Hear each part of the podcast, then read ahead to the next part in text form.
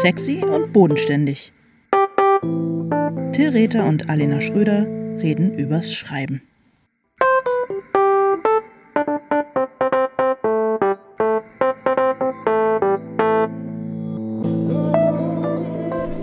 Hallo Alena. Hallo Till. Wie geht's dir? Wir haben uns lange nicht gesehen. ja, stimmt.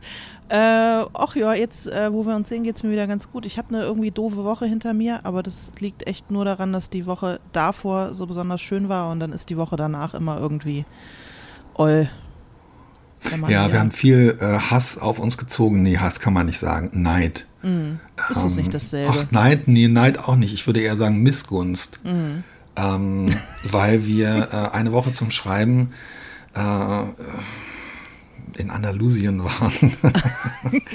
Darf man das hier überhaupt sagen? Ja, oder? Ja, ja. Alter, war das ja. geil. Es war wirklich wahnsinnig schön. Aber man, guck mal, wir reden hier immer so viel über die schlimmen und anstrengenden Seiten des Schreibens und ich finde, dann kann man auch ab und zu betonen, dass eine der wirklich tollen Seiten des Schreibens, wenn man einigermaßen davon äh, leben kann, ist, dass man es überall tun kann. Das heißt, man kann auch, wenn man jemanden kennt, der ein schönes Haus in Andalusien hat, äh, eine Woche Vacation in äh, Andalusien machen und viel schreiben und aber halt ab und zu auch ins Meer hüpfen. Und das haben wir gemacht und das war wahnsinnig schön.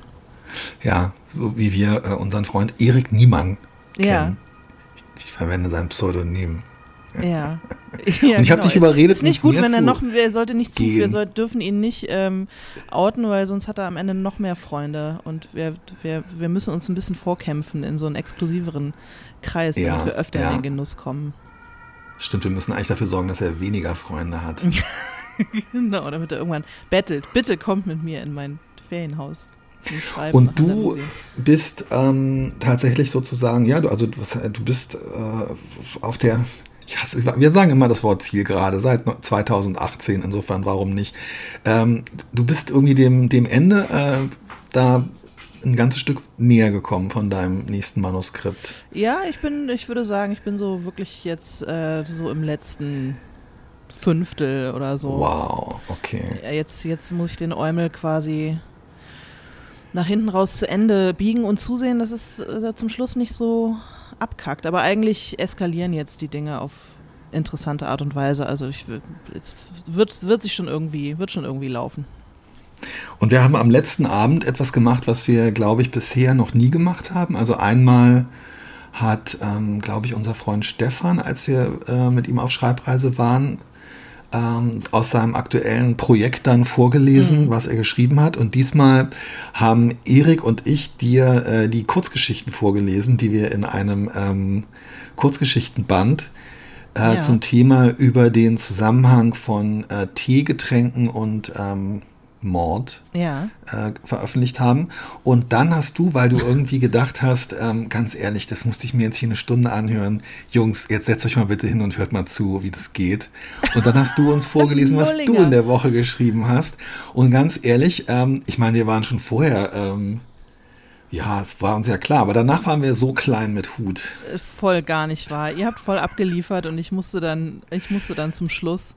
Und ich war hinterher, war ich so ein bisschen down, weil ich eigentlich die, ich fand es eigentlich, als ich es geschrieben habe, dachte ich, oh, das ist mir gut gelungen. Und als ich es dann laut vorgelesen habe, dachte ich so, äh, da kann man sprachlich schon echt nochmal eine Schippe drauf. Ja, aber mir fand ich wirklich überhaupt nicht und ganz ehrlich, also ähm, ich fand es total, ich fand es wirklich richtig gut und es fand es schon erstaunlich, weil ich kenne zwar das erste Drittel oder so von deinem Manuskript, aber zum Beispiel die Figur, die jetzt da, um die es dann da ging, die war mir noch gar nicht begegnet und ich hatte natürlich auch nicht so richtig die Möglichkeit, ähm, das irgendwie für mich im Kopf äh, irgendwie einzubetten, mhm. aber das ist, ich fand es total toll. Es war so eine Krankenhausszene, wo wirklich sofort alle Beteiligten, also das hätte man auch, wer hätte auch als Einzelstück, finde ich, ähm, durchaus äh, angefangen zu funktionieren. Ich fand es total, fand's total toll und ich finde, ähm, habe es auch schon zu Maike gesagt, ähm, wenn wir das nächste Mal fahren, äh, dass ähm, wirklich am Ende jeder immer, jeder immer vorliest, was sie geschafft hat. Und zwar nicht am Ende der Reise, sondern am Ende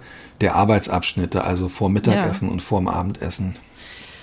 Ja, können wir, können wir einführen, ist vielleicht auch nochmal ein gutes äh, Incentive, um mal gleich so, um so in Manager-Sprech schon mal so ein bisschen reinzukommen. Um, um nicht mitzufahren.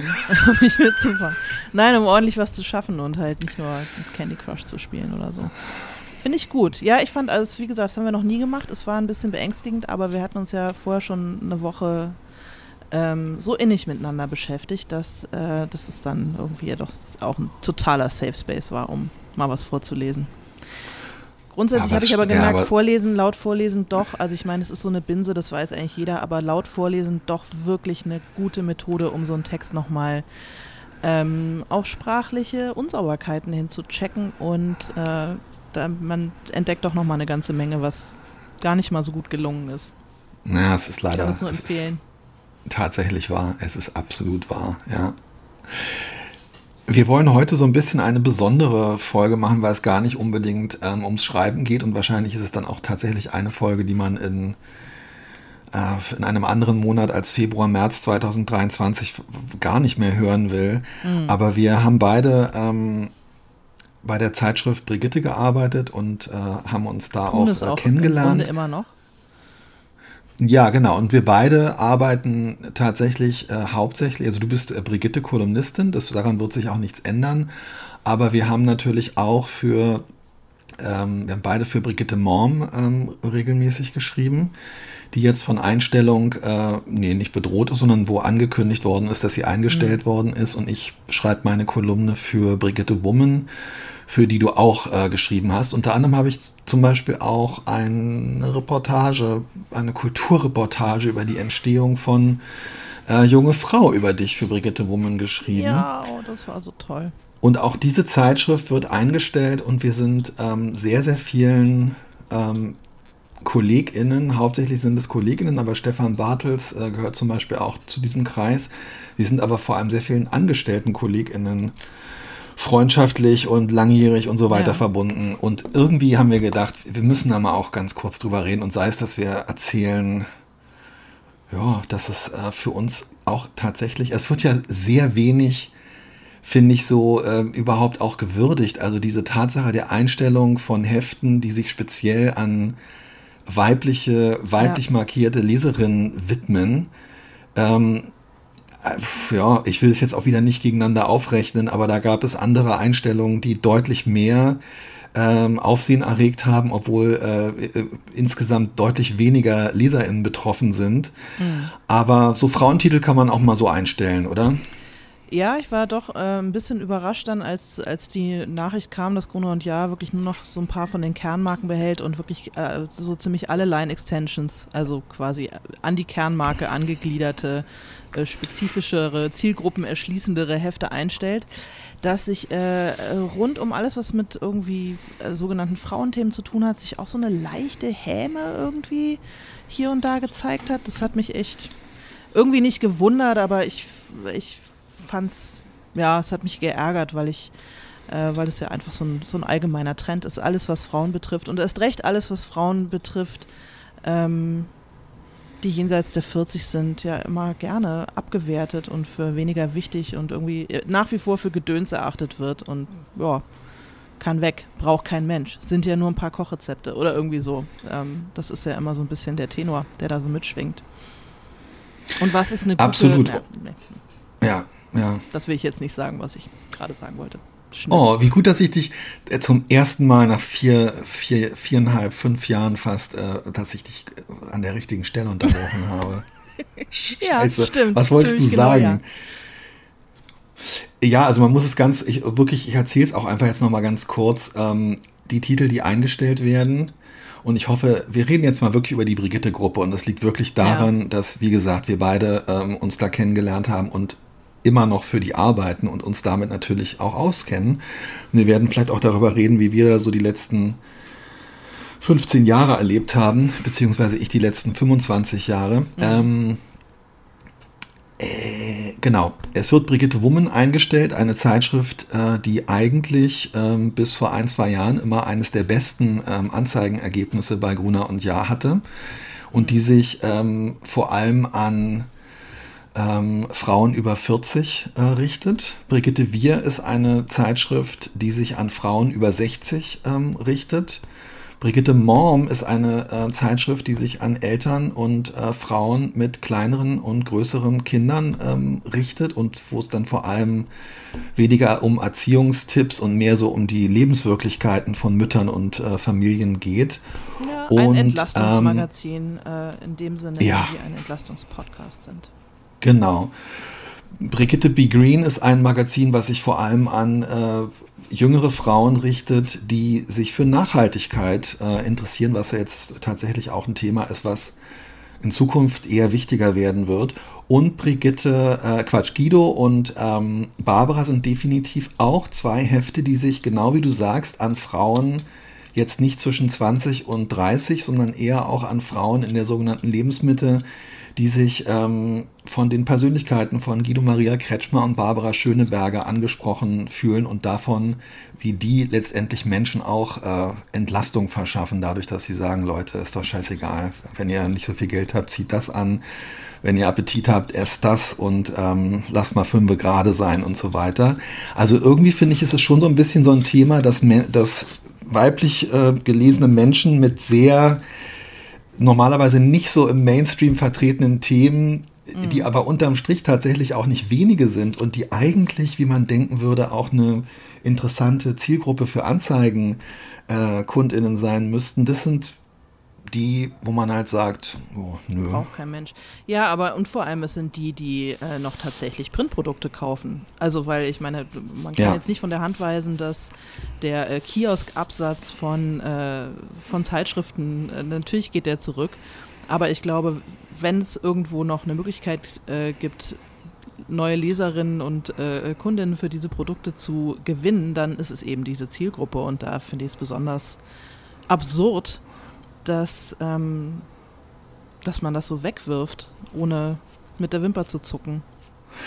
Ja, und es gab schon mal so einen Fall, also um jetzt auch gleich äh, so ein bisschen auf die Historie zurückzugreifen, als die Zeitschrift Brigitte Young Miss eingestellt wurde. Ja. Das war, ähm, genau, das war, äh, ich würde sagen, äh, 2005, 6 ungefähr. Mhm. Und die Zeitschrift hat damals tatsächlich noch ähm, nach diesen sogenannten Media-Analysen, wo also in ganz Deutschland gefragt wird, äh, kennen Sie diese Zeitschrift? Haben Sie diese Zeitschrift in den letzten zwei Wochen gelesen? Diese Zeitschrift hatte damals mehrere hunderttausend LeserInnen und tatsächlich, glaube ich, eine mit Abos verkaufte Auflage von um 160.000 oder so. Und das waren damals vor ähm, fast ja, 15, 20 Jahren waren das äh, wirklich Frauen zwischen 15 und 25. Also es war sozusagen das letzte Mal, dass man diese Gruppe tatsächlich noch durch ein Heft an einen Verlag binden konnte und aufgrund von relativ klar metrisch erfassten Anzeigenparametern, die nicht erfüllt wurden, ist das Heft dann eingestellt worden. Und da hatte ich das erste Mal wirklich das Gefühl, oder den ganz klaren Eindruck, ah, okay, es gibt einfach Zielgruppen, die sind zwar schwer zu erreichen und die haben total Potenzial und die kommen vielleicht auch sonst nicht so vor, aber wenn man die mal erreicht hat, dann eher durch Zufall und dann reicht es auch. Das muss dann, sind dann auch nicht so wichtig wie, ähm, ja. Ja, und das ist schade, weil, weil gerade ähm, diese Hefte unglaublich treue Leserschaft haben. Und bei der ja. Brigitte Youngmiss zum Beispiel gibt es immer noch Leute, die sagen, ja. oh ja, die habe ich damals, ich weiß noch, die habe ich damals gelesen und das fand ich toll, wie zum Beispiel auch die Allegra auch ein Heft ist, was eine was eine Zeit lang einfach so eine Leserschaft äh, generiert hat, die sich da immer noch dran erinnern. Und das ist eben das Ding. Man kann so eine Marke einfach nur einmal zerstören und man kann sowas nur einmal kaputt machen und man kriegt es dann halt nicht mehr zurück. Es ist, es, ja, es ist doch so. Ja, du hast total recht. Und ich meine, wirklich nochmal so ein kleiner, also kleiner Disclaimer. Wir wissen, dass auch andere Titel eingestellt werden und wir wissen, ja, dass auch klar. die Titel der Geo-Gruppe, die eingestellt werden, begeisterte und treue LeserInnen haben. Aber das ist ja hier kein Medienpodcast, sondern das sind wir beide, die darüber reden. Und ich gebe auch zu, dass ich persönlich betroffen bin, weil ähm, ja, klar, meine Frau bei, bei Brigitte Woman arbeitet. Und äh, ja, also es ist einfach ein Thema, was mich im Moment äh, rund um die Uhr beschäftigt. Und weil der Großteil der Freunde, die ich in Hamburg habe, Freundinnen nicht wissen, ob sie ihren äh, Job behalten oder nicht. Und ich finde deshalb, also ja, es gibt viel auch so journalistische Selbstzerfleischung, so nach dem Motto, ähm, ja, wir waren auch mit Schuld und ähm, hat ja auch ein, ein ehemaliger Gruner und Jahr Chefredakteur ähm, geschrieben, was, wie viel, dass er ja auch keine bessere Idee hatte und ähm, dass sein Heft ja auch zu Recht eingestellt worden ist, schon vor einigen Jahren. Das kann man alles machen, aber ähm, wir machen es nicht. Nee. Nein. alles, was ich zu dieser Causa sagen möchte. Und ich sag dir auch mal warum. Und es würde mich jetzt mal interessieren, wie deine Erfahrung damals war. Ich will jetzt auch wirklich mit dem, also ich habe bei, ich hab bei Gruner und Jahr gekündigt 2004 und habe dann äh, meinen Vertrag noch erfüllt und ähm, tatsächlich auf Honorarbasis noch bis 2005 ähm, äh, weiter auf meinem Posten als stellvertretender Chefredakteur gearbeitet und bin dann 2008 nochmal als Elternzeitvertretung und 2009 und 10 auch nochmal kurz als Vertretung eingesprungen ich habe damals ähm, gekündigt und ich will jetzt überhaupt nicht mit dem Finger irgendwie auf, auf einzelne Leute sowieso nicht und mhm. auch nicht auf das System, keine Ahnung. Aber ich muss schon sagen, also ähm, ich habe immer das, den Eindruck gehabt, dass der Journalismus außerordentlich hierarchisch organisiert ist. Mhm. Und ähm, wie, wie hast du das damals bei, bei Brigitte erlebt, als du da gearbeitet hast? Weil diese, wir haben ja fast, und es betrifft ja ganz, ganz viele äh, Zeitschriftenredaktionen, es gibt ja fast so eine militärische Organisationsstruktur. Du hast die Redakteurin, die Fachredakteurin, stellvertretende Ressortleiterin, Ressortleiter, stellvertretende Chefredaktion, Chefredakteur. Weißt du, es ist so. Ja, genau. Chefin. Ja. Wie hat sich das, äh, wie, wie hast, wie, erzähl mal ein bisschen von deinen Erfahrungen damals bei, bei Brigitte, weil du bist als Berufsanfängerin. Ich habe meine Karriere da beendet. als ich kam. Ich habe ich war sozusagen der Sargnagel. Das, das, war der letzte, wo ich wirklich gedacht habe, ganz Jetzt ehrlich, wenn ich Schröder, mir hier die Next Generation angucke, das ist alles in guten Händen. Ich kann abtreten. Ja. Ja, ich glaube, ich bin wirklich tatsächlich gekommen in dem Moment, in dem du gerade gekündigt hattest, aber irgendwie noch da warst. Ähm, aber halt auch nicht mehr so so richtig mit vollem Herzen. Ich glaube, so, so haben wir uns kennengelernt. Und ähm, ja, eben, ich war Berufsanfängerin und deswegen natürlich auch äh, willens und bereit, mich ähm, diesen Hierarchien zu unterwerfen, weil ich, ich war ja. Es ging ja auch, geht ja auch gar nicht anders. Geht auch gar nicht anders, anders ja. und äh, ich war ganz unten in der Nahrungskette und habe das natürlich erstmal überhaupt gar nicht äh, in Frage gestellt. Aber ja, natürlich. Also ich, ich hatte jetzt nicht den Eindruck, dass ich als einzelne Redakteurin da das System äh, sprengen und alles auf den Kopf stellen äh, kann. Das war aber damals auch wirklich nicht meine Absicht, weil ich fand es, ich glaube, ich habe wirklich noch so den letzten Zipfel mitgenommen in meiner Zeit als Brigitte-Redakteurin, wo gerade eben noch ziemlich viel sehr gut war. Und, ja, ja. Äh, und es gab noch eine Versuchsküche und es wurden noch im Sommer die Weihnachtsplätzchen äh, in sechs unterschiedlichen äh, Backdurchgängen irgendwie durchprobiert und es gab noch den Rom Brigitte Romanpreis, für den Leute Manuskripte einsenden konnten und dann wurde ein Buch veröffentlicht und es gab noch irgendwie so ganz viele es gab noch Ressorts und Ressortkonferenzen und es gab noch Einzelbüros und es gab irgendwie noch lauter Sachen, die dann irgendwann, die es dann nachdem ich weg war, irgendwie nicht mehr gab. Und insofern habe ich diese Zeit als total ähm, beglückend und schön in Erinnerung. Also ich, ich, ich kann über meine aktive Zeit bei Brigitte wirklich absolut nichts Schlechtes sagen.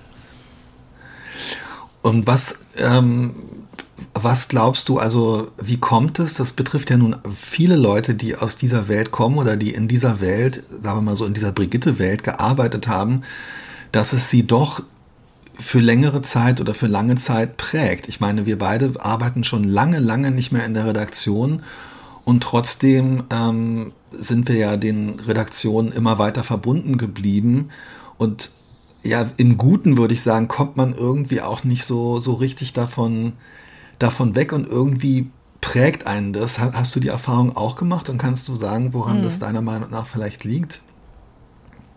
Ich meine, offenbar hast du sie gemacht, weil du bist, ja. nachdem du da deinen Beruf angefangen hast, bist du hier Brigitte-Kolumnistin immer noch äh, ja. inzwischen. Äh, schwer zu sagen. Also ich glaube, zum einen hat die, äh, äh, die Marke Brigitte hat was unglaublich ähm, Konstantes gehabt, ganz lange und was sehr äh, Tröstliches. Also so ein bisschen wie ich halt auch immer noch, wenn ich in den Supermarkt gehe, den Joghurt kaufe, den meine Mutter früher immer schon gekauft hat. Ja. Ähm, so Welcher ich so ist das? Ich, ich möchte hier keine Werbung für äh, okay. Nestlé-Produkte machen, aus Versehen. Ähm, ich weiß noch nicht, was da alles dazu Ist auch deine Sache, welche Joghurt du kaufst. Ja, danke, danke. Ähm, äh, und so ein ähnliches Gefühl von, das gab es schon immer, das war schon immer gut.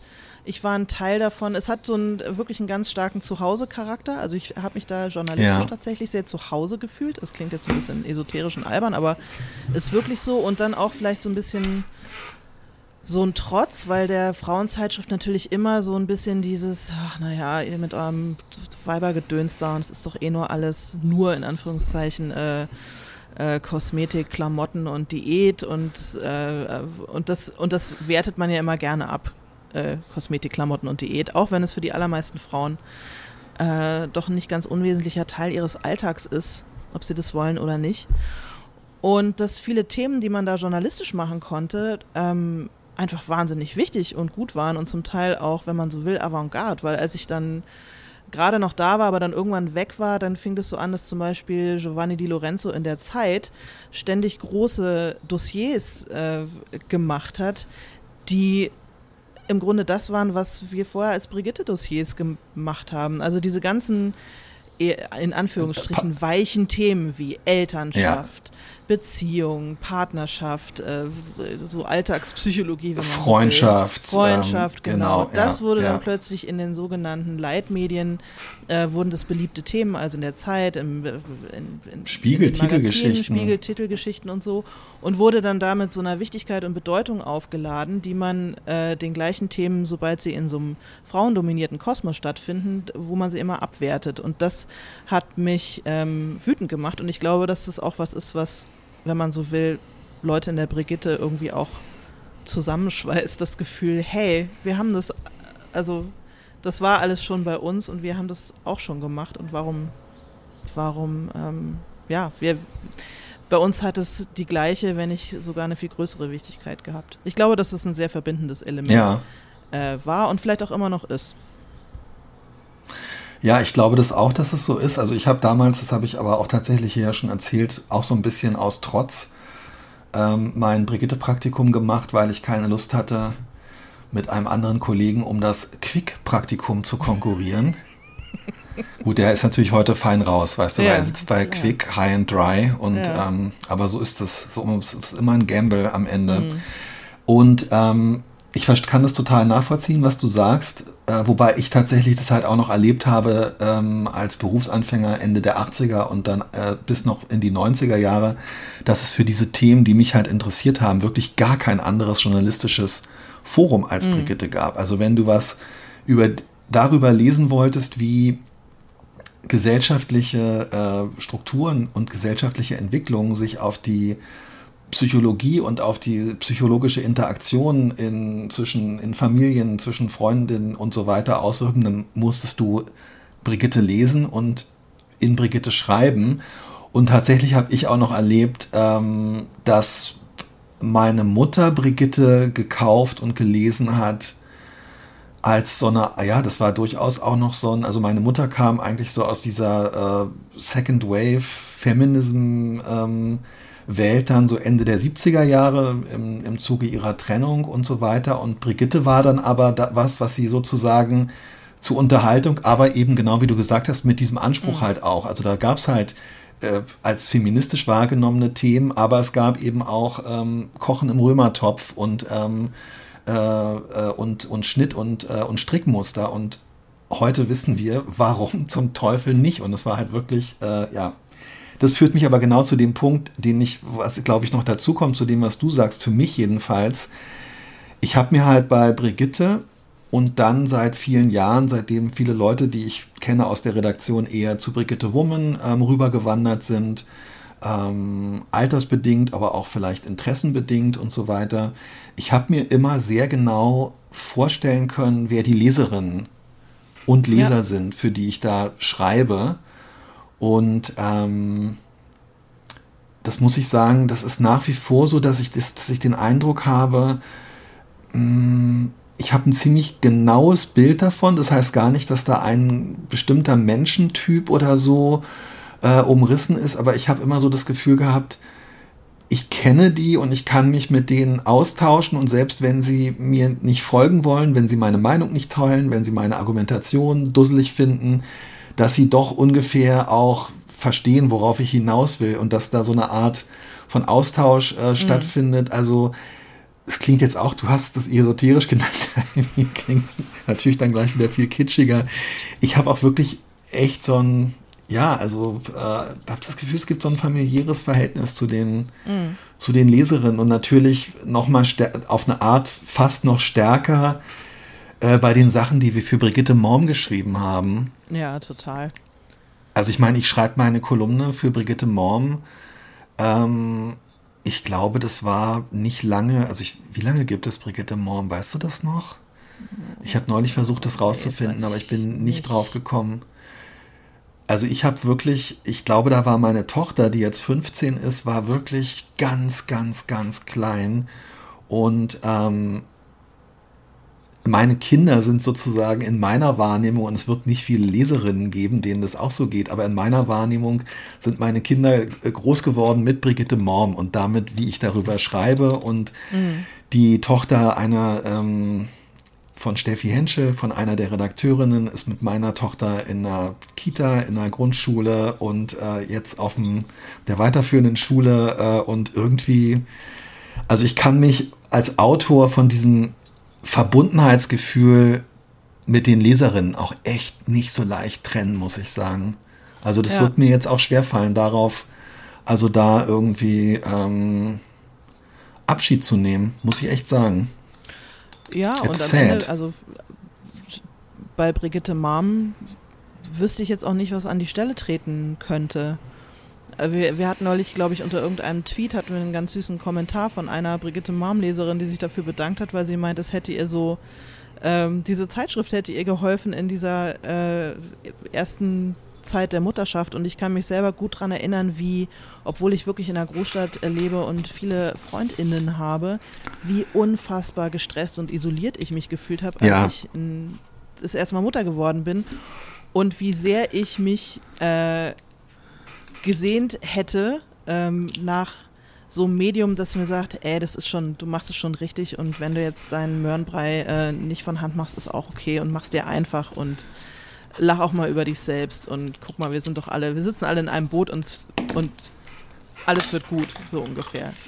Ja. Ähm, das hätte mir total gut getan und das gab es in dem. Also sozusagen in dieser Tonalität gab es es nicht. Und ich weiß auch ehrlich gesagt gerade nicht, ob es das gibt. Ja, absolut. Ähm, weiß ich auch nicht. Und man kann natürlich auch sagen, und ich finde, dafür spricht schon auch was, und das haben wir beide, glaube ich, auch miterlebt. Und es gibt ja auch Gründe, warum wir nicht mehr festangestellt in Redaktionen arbeiten. Das hat natürlich was mit Lebensentwürfen, mit Ortswechseln und so weiter zu tun. Aber ich glaube, wir haben beide auch immer den Eindruck gehabt, dass natürlich die, ähm, dass die Zeit auch über das Konstrukt Frauenzeitschrift so ein bisschen mhm. hinweggeht. Also natürlich ist es einerseits haben sind dann die ganzen anderen mit so einer ähm, mit so einer Geste der Bedeutsamkeit und der durch den männlichen Blick aufgewerteten Bedeutung auf in Anführungszeichen Frauenthemen aufgesprungen. Aber natürlich ist es auch eine seltsame äh, Unterteilung und natürlich ähm, waren die Frauenzeitschriften als Konstruktion auch immer viel zu abhängig von den Werbekunden aus sehr wenigen Branchen, nämlich mhm. vor allem halt Kosmetik. Kosmetik, ja. Ähm, also einerseits ist es äh, das, da hat sich schon auch was überlebt. Aber ich muss halt sagen, ähm, es ist dann auch nur begrenzt möglich, äh, darauf als, ähm, als, äh, als Journalistin Einfluss zu nehmen. Und äh, ich muss halt sagen, aus dem, ich nenne es jetzt wirklich mal einfach den Konzern und ähm, mhm. weiß gar nicht genau, ob ich damit äh, die Gruner und Jahr äh, Führungsspitze der Jahre 1999 bis äh, 2023 meine und oder äh, RTL-Bertelsmann, da ist halt einfach niemals irgendeine ähm, irgendein Impuls oder irgendeine Idee oder irgendeine Vorstellung gekommen, wie es weitergehen könnte, beziehungsweise es ist aus meiner Sicht auch nie irgendwie ein, weiß ich nicht, so ein Rahmen definiert worden, innerhalb dessen es sich hätte verändern können. Ähm, und ich muss sagen, so diese gesamte, ich habe das Gefühl, wir als JournalistInnen mussten immer wirklich, wir müssen so viele Ideen haben. Wir müssen uns jeden Tag irgendwas ausdenken, einen Dreh, einen Zugang, ähm, eine mhm. Möglichkeit, sich neue Quellen zu erschließen, ein Thema anders zu sehen, überhaupt ein Thema zum ersten Mal zu finden, Gesprächspartnerinnen zu ja. finden und so weiter. Und klar, das ist unser Job und wir machen das aber auch ständig. Aber ähm, dass mal so jemand vielleicht eine große Idee äh, in dieses System reingegeben hätte und gesagt hätte, okay, und in Zukunft machen wir das vielleicht eher in die und die Richtung, das hat es aus meiner Sicht einfach nie gegeben. Äh, nee, und dafür, und dafür hat man ja, dafür hat man ja Vorgesetzte und Verlage. Ja, ich weiß nicht. Also ich würde würd schon sagen, dass es zum Beispiel bei Brigitte tatsächlich äh, immer wieder solche Versuche gegeben hat. Und ich finde auch, egal wie man das im Nachhinein beurteilt, dass diese Idee, äh, eine schwerpunktmäßig auch Mode und eben Kosmetikzeitschrift, nicht mehr mit professionellen Models ja. und nur noch mit ähm, AmateurInnen zu machen, war zum Beispiel so eine totale äh, große inhaltliche Idee, die aber natürlich auch ähm, dann gegen den, klar, sowas muss man dann vielleicht auch gegen den Widerstand eines Verlages oder eines Konzerns machen, aber ich meine eher, dass von oben nie so strategische Entscheidungen gekommen ist, wo man zum Beispiel gesagt hätte, ähm, es ist äh, das Jahr 2000 und ihr seid die wichtigste und größte deutsche Frauenzeitschrift. Wir bauen jetzt, ähm, weil wir sehen, dass bei spiegel.de das gerade losgeht äh, und wir bauen genau das gleiche jetzt ähm, mit Weitblick und Verstand im Digitalbereich äh, für die Marke Brigitte auf. Ja, beziehungsweise, genau. Und verdammt ja. nochmal mit Geld, weil Brigitte so unfassbar viel Geld für diesen Verlag verdient hat in ja. den letzten ähm, 60 Jahren, 70 Jahren, das kann man sich wirklich, das wird auch nie äh, jemand wirklich irgendwie beziffern können, weil dann, äh, das ist einfach grotesk. Sorry, das ist wirklich grotesk, ja. wie viel Geld diese Frauenzeitschriften verdient haben und was die Verlage damit gemacht haben, dass am Ende so wenig genau bei denen bleibt, die so viel Geld verdient haben. Tja. Tja, ja, und ich meine, du warst, warst du nicht am Ende auch zuständig für die Verzahnung vom, von der Printredaktion und dem Digitalen? Ich weiß nicht, ob du darüber sprechen kannst und magst, wie das damals naja, es gab da war, immer wieder. Weil eine, ähm, eine der Gründe äh, für sozusagen diesen Niedergang, wenn man so will, ist ja auch eine Digitalstrategie, die halt äh, entweder nicht existent war oder eben nicht aufgegangen ist, so wie sie ja, ja. geplant wurde. Ähm, ja, ist das also, alles deine Schuld, Theresa? Ähm, ich habe am Ende versucht zu verhindern, was zu verhindern war und habe ähm, so gut ich kann das System von innen. Ähm, naja, ich meine, wir haben im Jahr 2009 gab es dann nochmal so einen Anlauf, ähm, Print und Online zu verzahnen. Ähm, tatsächlich ist das aber etwas, was außer bei spiegel.de wo es mit mehreren Anläufen gemacht und über einen längeren Zeitraum und mit einem ganz anderen Fundament aufgebaut wurde, nirgendwo so richtig funktioniert hat. Und wir hatten damals so ein Team von Leuten aus dem äh, Producing, aus der ähm, Brigitte Online-Redaktion. Ich war halt der Printmensch und aber tatsächlich auch aus äh, verlagsseitig. Und ähm, also ohne das jetzt irgendwie bewerten zu wollen, kann ich nur sagen, dass bereits ein, zwei Jahre später niemand aus diesem Team mehr bei Gruner und Ja gearbeitet hat. Okay. Lass mir, das, lass mir das so stehen. Naja, es war einfach zu spät, weißt du? Mhm. Es war einfach zu spät. Du kannst nicht, ich 2000, und das ist natürlich, äh, war total richtig, dass die Redaktionen das immer wieder versucht haben. Aber auch das waren Sachen, die kamen halt aus den, aus den Redaktionen. Und ähm,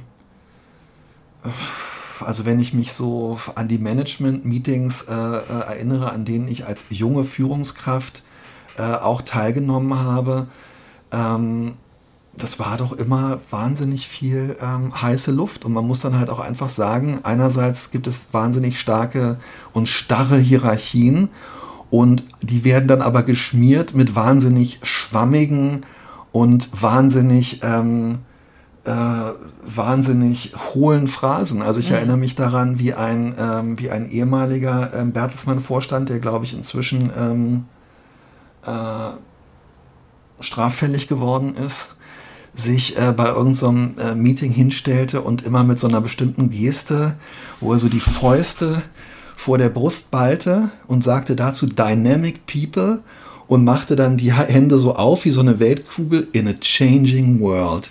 Und das war so die Vision. Und wo man halt einfach sagen muss, ähm, ja, Digi, äh, okay, jetzt sag mal ganz genau, wie viel Kohle kriegen wir, in welche Richtung äh, dürfen wir denken, ähm, ja. Ja, ich fürchte, das, das ist halt das Ding. Es geht am Ende, du, du kannst noch so viel irgendwie äh, Systeme umbasteln und umbauen und äh, andere Plattformen und das, die ganze Struktur neu aufstellen. Das nutzt aber alles nichts, wenn du nicht einfach Geld in die Hand nimmst und einen Bereich, der dir wichtig ist, entsprechend auf, ausstattest und äh, dieses Bedürfnis immer nur noch, noch anstrengungsloser quasi noch mehr Gewinn aus irgendwas rauszukriegen, das rächt sich halt ja. irgendwann, weil irgendwann ist halt nichts mehr da. Äh, ja, absolut. Und ähm, das ist ja völlig, äh, völlig richtig. Ähm, also Brigitte ist schon bei einem dieser Management-Meetings vor meinen Ohren äh, von einem der damaligen äh, Guna und Jahr Vorstandsmitglieder, die uns äh, so ein bisschen erklärt haben, wie das alles läuft. Äh, und das war im Jahr 2000, würde ich sagen. Also da ist Brigitte halt äh, schon als äh, Cash Cow. Bezeichnet worden. Also als da war schon, da war schon klar, dass wir gegen sinkende Printzahlen und so weiter kämpfen. Aber es war auch völlig klar, ähm, man entnimmt diesem Bereich, solange dieser Bereich Geld abwirft, und er hat damals noch absurd viel Geld abgeworfen, mhm. nimmt man dieses Geld und macht damit irgendwas anderes. Ähm, gründet die Financial Times Deutschland, kauft irgendwelche Apps und, äh, und ganz ehrlich, es ist natürlich auch, also was ich gesagt habe, Dynamic uh, People in a Changing World, Innovation Now. Manchmal fallen mir hier so Kugelschreiber von irgendwelchen äh, Guna und Jahr Management Meetings entgegen und da stehen Innovation irgendwelche Sachen now, drauf. Genau. Es sind natürlich so Sachen, ähm, es ist einfach auch so ein, es ist halt so ein, so ein Schwurbler-Mindset. Äh, ähm, was sich irgendwie einfach so durchgesetzt hat. Und damit meine ich ganz konkret Folgendes. Natürlich müssen alle Menschen in einer großen Organisation in irgendeiner Art und Weise, wenn sie gemeinsam was erreichen wollen und so weiter, nicht gegeneinander, sondern miteinander arbeiten. Aber als ich im Journalismus angefangen habe, gab es zum Beispiel so ein Selbstbewusstsein von Redaktionen und auch von Redaktionsleitungen, dass man sich abgrenzt von den Vom wirtschaftlichen Verlag. Bereichen im ja, Verlag. Genau. Es gab eine ganz ja. klare und ja auch sinnvolle ja. Trennung zwischen Redaktion und Verlag. Und ähm, irgendwann ist es halt so weggeschwurbelt worden nach dem Motto, ja, Dynamic People in a Changing World, wir sitzen alle, ähm, äh, ich erinnere mich an eine, äh, an eine, an ein äh, Führungskräftetreffen, wo ein Vorstand dann äh, vorne gestanden hat und ähm, zur Melodie von We Are Family, We Are G&J äh, gesungen hat. Und We Are G&J. Ähm, und dann, wie weiter? Let's einstellen, alle Brigitte. Ähm, ich erinnere mich aber auch, dass ich, äh, und das war auch tatsächlich im Jahr 2000, dass ich einen Chefredakteur, der zwar als sehr autoritär innerhalb seiner Redaktion galt, hm den ich aber irgendwie mal, ja, weiß ich auch nicht, äh, ähm, wir kannten uns so ein bisschen, weil ich ähm, für seine, seine Frau war die Chefredakteurin von Brigitte. Und wir hatten dann bei so einem Management-Treffen ähm, ein Get-Together, wo wir als junge äh, journalistische Führungskräfte aus dem Verlag eben auch mal so mit den ganzen Chefredakteuren dann zusammengetroffen sind. Mhm. Und dann meinte der, meinte er zu mir, ja, und wie geht's Ihnen so? Und ich so, ah ja, ist schon ganz schön schwierig für mich. Also es ist echt eine riesen Umstellung, jetzt irgendwie so ein Wochenende nur über die ganzen Zahlen und die Zug und ja, so diese, ja, so diese wirtschaftliche Sicht und das ist irgendwie alles so, ja, also es deprimiert mich so ein bisschen und dann meinte er so, ja, das, sie müssen, das müssen sie, das müssen sie um jeden Preis vermeiden. Also sie dürfen, äh, das, das, das, sowas dürfen sie nicht machen. Das, das, äh, das ist einfach das sofortige Depression, wenn man sowas macht. Und ähm, später, wenn wir uns zufällig auf dem Gang getroffen haben, hat er immer gesagt, na Herr Rether, Feindberührung gehabt. ja, und, und das, diese, ja. Das und war früher. Eine andere Anekdote, die ich jetzt auch einfach erzähle, das war dann, als Gunnar und Ja tatsächlich noch ähm, an dem, auf dem sogenannten Affenfelsen an der Innenalster äh, gesessen hat. Und da war es, gab es einen ehemaligen, lange verstorbenen Brigitte Artdirektor, der sich auf einer Gunnar und Ja Weihnachtsfeier oder so mit einem, der äh, mit dem Zeitschriftenvorstand äh, anfing zu streiten äh, weil ähm, die sich irgendwie für dessen, äh, für dessen Begriffe ähm, genau zu sehr eingemischt haben in redaktionelle Bereiche, ohne die großen Konzernstrategien und äh, irgendwie das Geld in die Hand zu nehmen.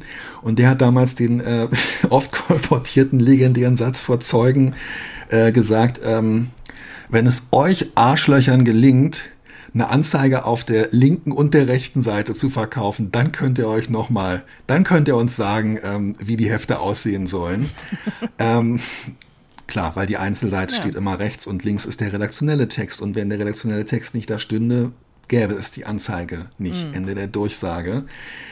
Und ich muss sagen, ähm, ich glaube, dass egal wie überspitzt es jetzt alles war, ich glaube, dass aus solchen Konflikten bessere Hefte und auch konzernseitig mehr Klarheit für Strategien entstanden ist, als aus diesem, wir sind alle eine Familie und ähm, guck ja, mal, Papa, wir wollen doch alle nur euer Bestes. Genau. Ja, ja, ja genau. Ich meine, für den Verlag äh, ist der redaktionelle Teil das, was den Weißraum zwischen den Anzeigen füllt und für die Redaktion sind die Anzeigen das, was die schönen Bilderstrecken und die schönen Text äh, äh, Blöcke irgendwie äh, stört. Und aus dieser, ja, aus diesem Konflikt können schöne Sachen entstehen, wenn man ihn zulässt. Aber ja, du hast total recht. Ich habe ja, ich glaube, anders als du, diese äh, Geschichte in der SZ gelesen, wo ähm, ein Papier geleakt wurde, das nun den Grüne und ja Führungskräften konzernseitig ähm, vorgelegt wurde, wie sie diese anstehenden Kündung, Kündigungsgespräche äh, führen sollen. Und das ist natürlich irgendwie erwartbar alles furchtbar. Aber was mich daran äh, auch wieder besonders, wo wir jetzt gerade bei, ähm, äh, was war das, äh, Dynamic People in a Changing World und Innovation Now und so sind, dieser, also ich meine, das sind alles Leute, die mit Sprache zu tun haben, um die es jetzt geht, ja, oh die, die, die, die sprachlich, ja.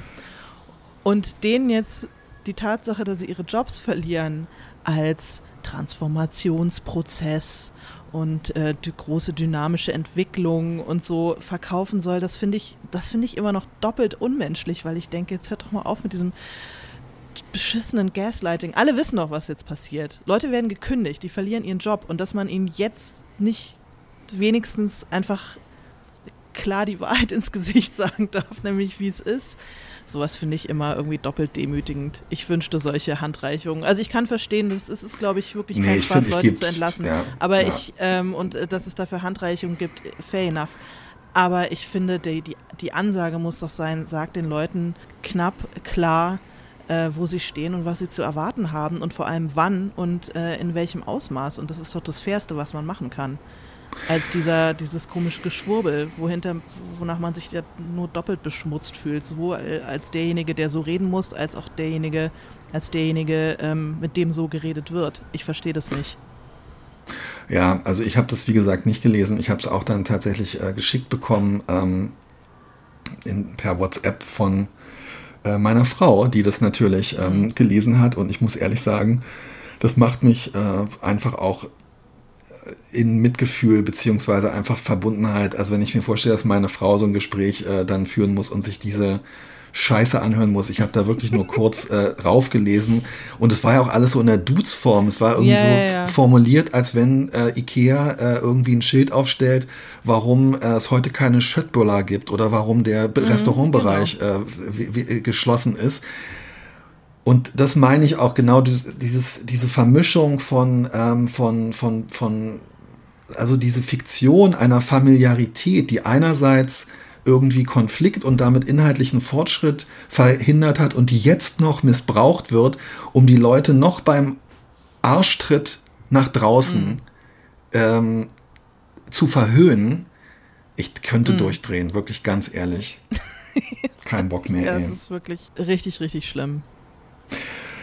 Gab ja auch echt ein paar Leute auf Twitter, die sich lustig gemacht haben über die entlassenen JournalistInnen. Ähm, das äh, ist dann auch immer so eine Sache, äh, ja, ist, äh, da gebe ich dann selbst manchen recht, die sagen, das haben wir uns teilweise auch selber äh, zuzuschreiben, weil wir vielleicht, ähm, weil es äh, JournalistInnen äh, als Gru Berufsgruppe einige Jahrzehnte lang äh, sehr gut ging und weil sie lange gebraucht haben, um sich auf Veränderungen einzustellen und ähm, weil vielleicht oder weil offensichtlich vieles, was die Medien veranstalten, auch mhm. arrogant und seltsam ist.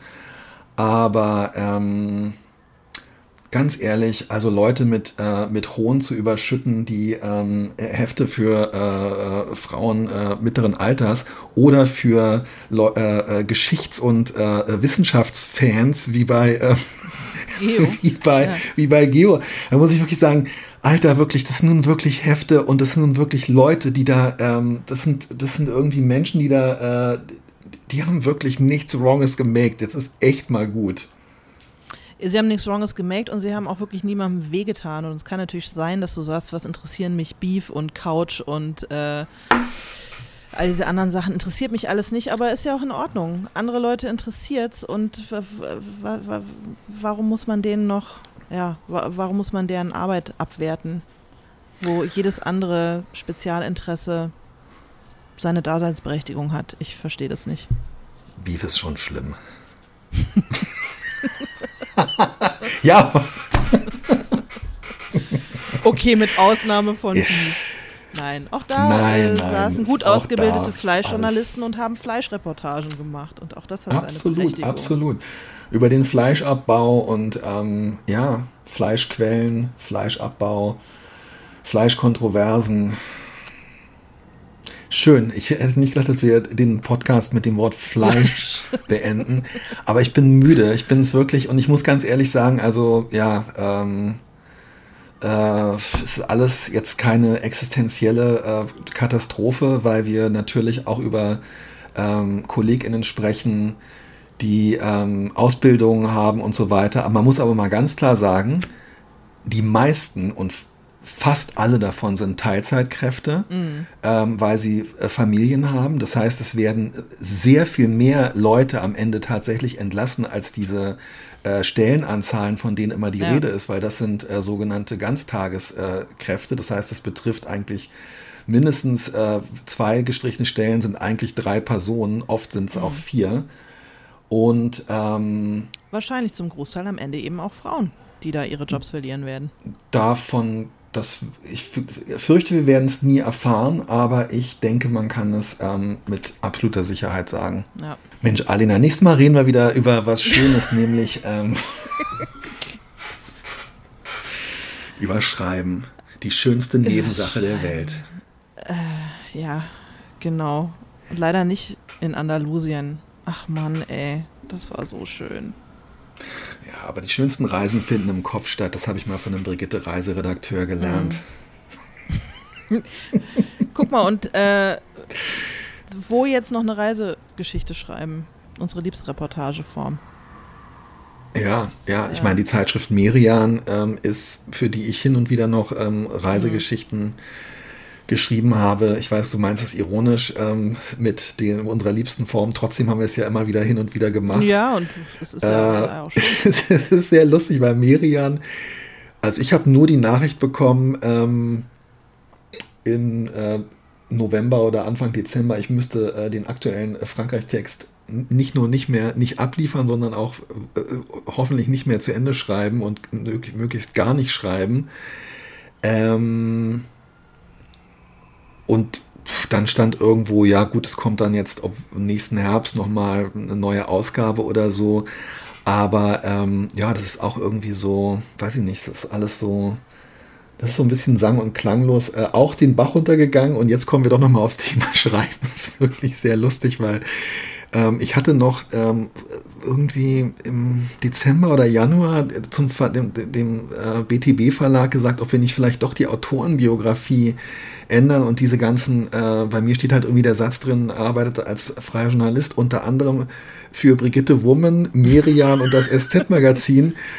Und ähm, ich habe dann gesagt, naja, wollen wir das nicht vielleicht doch rausnehmen, weil wer weiß, oder ist auch alles so ein bisschen abgewirtschaftet und ähm, die dann so, nee, nee und so.